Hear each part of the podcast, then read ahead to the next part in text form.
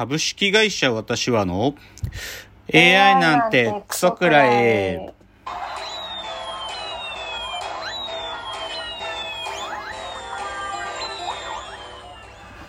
群馬が生んだ怪談時株式会社私は社長の竹之内です。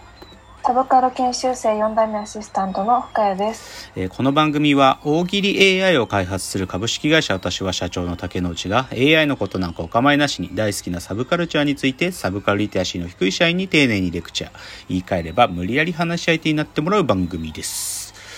ということで今日第145回ですねと。はい。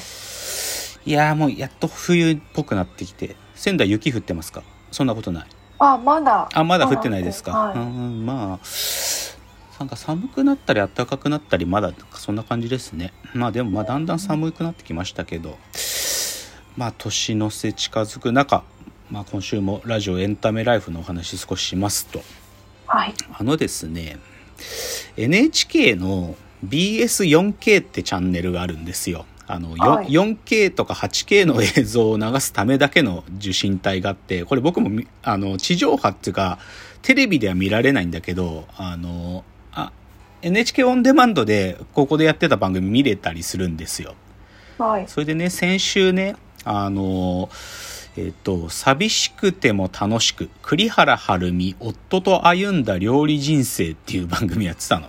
はい。栗原はるみさんって知ってます？あ、知らあない、ね料理研究家の方です。お料理研究家の方、もう70 74とか5ぐらいだと思うけどまうん。あでも綺麗な方ですよ。なんかお料理研究家の中では一番こうスタイリッシュな人だね。なんかこうライフスタイルも素敵って皆さんが思ってらっしゃる。でもその栗原はるみさんが2年前にね旦那さんがお亡くなりになったんですよ。旦那さん栗原はるみさんの旦那さんってあのテレビのキャスターとかやってたすごいかっこいい人なんだけどはい。その人がまあ2年前にお亡くなりになってまあそのね最愛の旦那さんがいなくなって栗原はるみさんがずっと落ち込んでたんだよっていう話なのよ。落ち込んでて、うん。だけどなやっとその悲しみから少しずつ立ち直ってなんか自分のもう一回残りの人生生きようみたいなののなんかそういうドキュメンタリーだったんですよはい。でまあそれはすごいそれで良かったんだけどさその中でちょっと僕感激したっつうかあのね栗原はるみさんがそのじゃあももう一個また新しい挑戦でみたいなので NHK と一緒にねお料理しながら韓国語を勉強するって番組を栗原はるみさんが始めるのよ。はい。でそこに最初のゲストで友達を今日はゲストで呼びましたっつってその友達が満島真之介さんだったわけ満島ひかりさんの弟さんですよ。はい。はい。でさ、その満島真之、70いくつのおおばあさんと友達だっつうのよ、満島真之介が。うんで、聞いてさ、いや、はるみさん、今日なんか、今までで一番綺麗かもしんないとか言って なんか言うのよ、さ、はるみさん。とか、で、まあ、はるみさんが、まあなんかそういう風にね、気持ちが落ち込んでるっていうのも知ってるから、なんかね、こう、歌歌ったりするんだよ、満島真之介が。で、それにはるみさんが少しね、刺激されて一緒に歌歌ったりするんだけど、それ見てね、あ、満島真之介ってすっげえいいやつなんだなって分かった。とにかくいいやつだ、こいつって思って。いや、前からね、こいつ人懐っこいやつだなっても思ってたけど、やっぱこう、懐に入るのがうまいっていうか、こう、なんかね、可愛がられるやつなんだなっていうのがすっごい分かって、いいやつなんだなって、友達になりたいと思った。僕も、満島真之介君として友達になりたいと思ったね。それぐらい良かった。まあ、これだから NHK オンデマンド入ってる人は見られるんで、ちょっと見られる人は見てみてくださいというので。次ですね。たびたびこのラジオの中で僕は、あのー広告代理店についての文句ってのをたびたび言ってるんですよ。僕は正直、うん広告代理店がやっぱり好きになれないんです。どうあっても。うんで、そのね、なんか最大の、いいや、いろいろな角度あるよ。なんかアコギだなと思うこともあるし、なんか仕事がもうほんと片手間だなと思うこともいろいろあるんだけど、その中で、代理店の中でね、広告代理店にいるクリエイターっつうのもいるのよ。そりゃそうだよね。だって広告作るんだからさ。はい。広告代理店、要は電通とか博報堂にいるクロクリエイターとかいるんだけど、でもはい僕が常にそいつらに感じてる違和感ってのをね、あの、つい、あの、先週の左利きのエレンという漫画が連載されてるんですけど、左利きのエレンの中の登場人物が僕のその気持ちをね、言語化してくれたっていうか代弁してくれたんで、ちょっとそのセリフ読みますね。はい。なんかこのね、立場を盾にしゃしゃってくんじゃねえ、ボケアートディレクターだ知るかてめえの会社が勝手に与えた立場だろうがっていう、こここれなのよそう。だからさ、アートディレクターとかね、クリエイティブディレクターとか言って名刺出してきてね、なんかこういう感覚感じていきますとかほざいてんだけど、は？お前、だい、こ会社辞めたらそのクリエイティブディレクターって一体何なの？お前それ、そもそも博報堂って看板なくしたらお前仕事できなくねって話なんだよ。こいつら。そこが僕は虫図がずっと走ってたわけ。だからね、そう、てめえは誰なんだよおい誰なんだよ何者でもねえだろっていうわけ。もうね、ほんとそう。ほんとそうなお前何者なんだよてめえはっていう。そう、だから会社からもらった名刺を盾に何がクリエイターだっていうね。本当にこういう感じ。だこれをね、代弁してくれたんで、先週の左利きのエレンは興奮したな。もうずっと僕が言いたいと思ってたこと書いたと思ってね。うん、よかった。よかった。てかもうこれね、実は左利きのエレンの中の主人公のセリフじゃなくて、悪役のやつのセリフなんだけどね。主人公のやつ、主人公のやつが代理店のクリエイターだからあ、主人公が悪役に言われたセリフなんだけど、でもね、言った、言ってくれたと思ってね、ちょっとスカッとしたんですよ。っていうのが一つ。あと、ちょそれに関係するんだけど、あの、今日かな？この漫画がすごい、毎年出てるこの漫画がすごいっていうの、それの2022っていうのがまあ出たんですよ。はい。あのさ、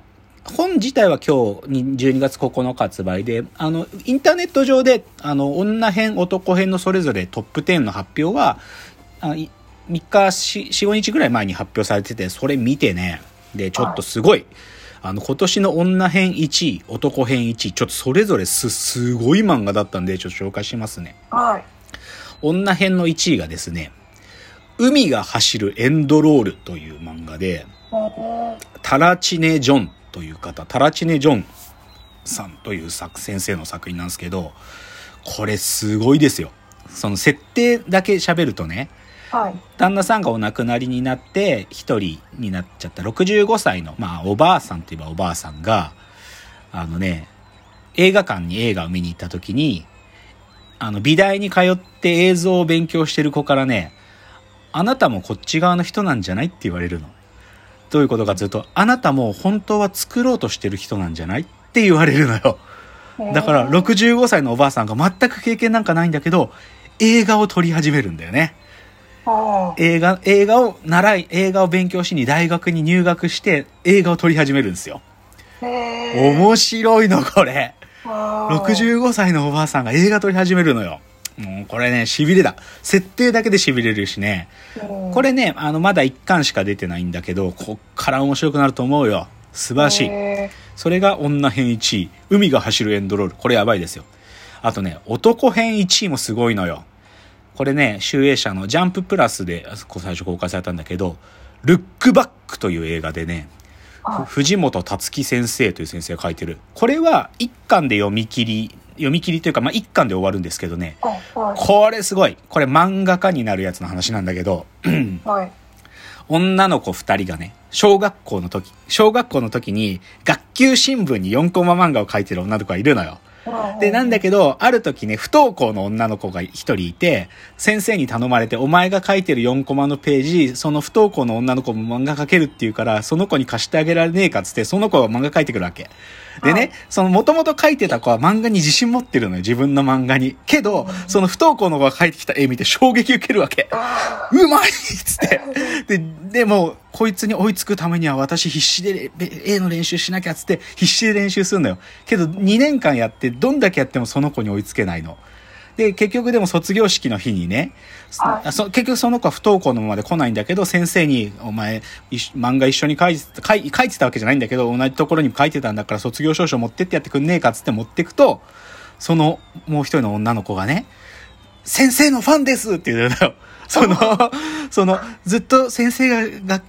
級新聞に書いてたあの漫画のファン、大ファンなんですっつって、それで仲良くなってね、二人で漫画家を目指すって話なのーよ。これは面白いですよ。素晴らしい漫画だった。うん。ちょっとね、最後は悲しい部分もあったりするんだけどね、素晴らしい漫画。だからこの二つは両方とも作るって話なんで、作る。やっぱりね、さっきの代理店のクソクリエイターと思ったは、わけが違うんでね、本当に初期衝動で作るって話なんで、素晴らしい漫画でした。いや、この漫画がすごいのに、僕も知らなかった、この2作。けど、これが2つが1位に選ばれたっていうのはね、すばい、素晴らしいと思ったね。よかった、よかった。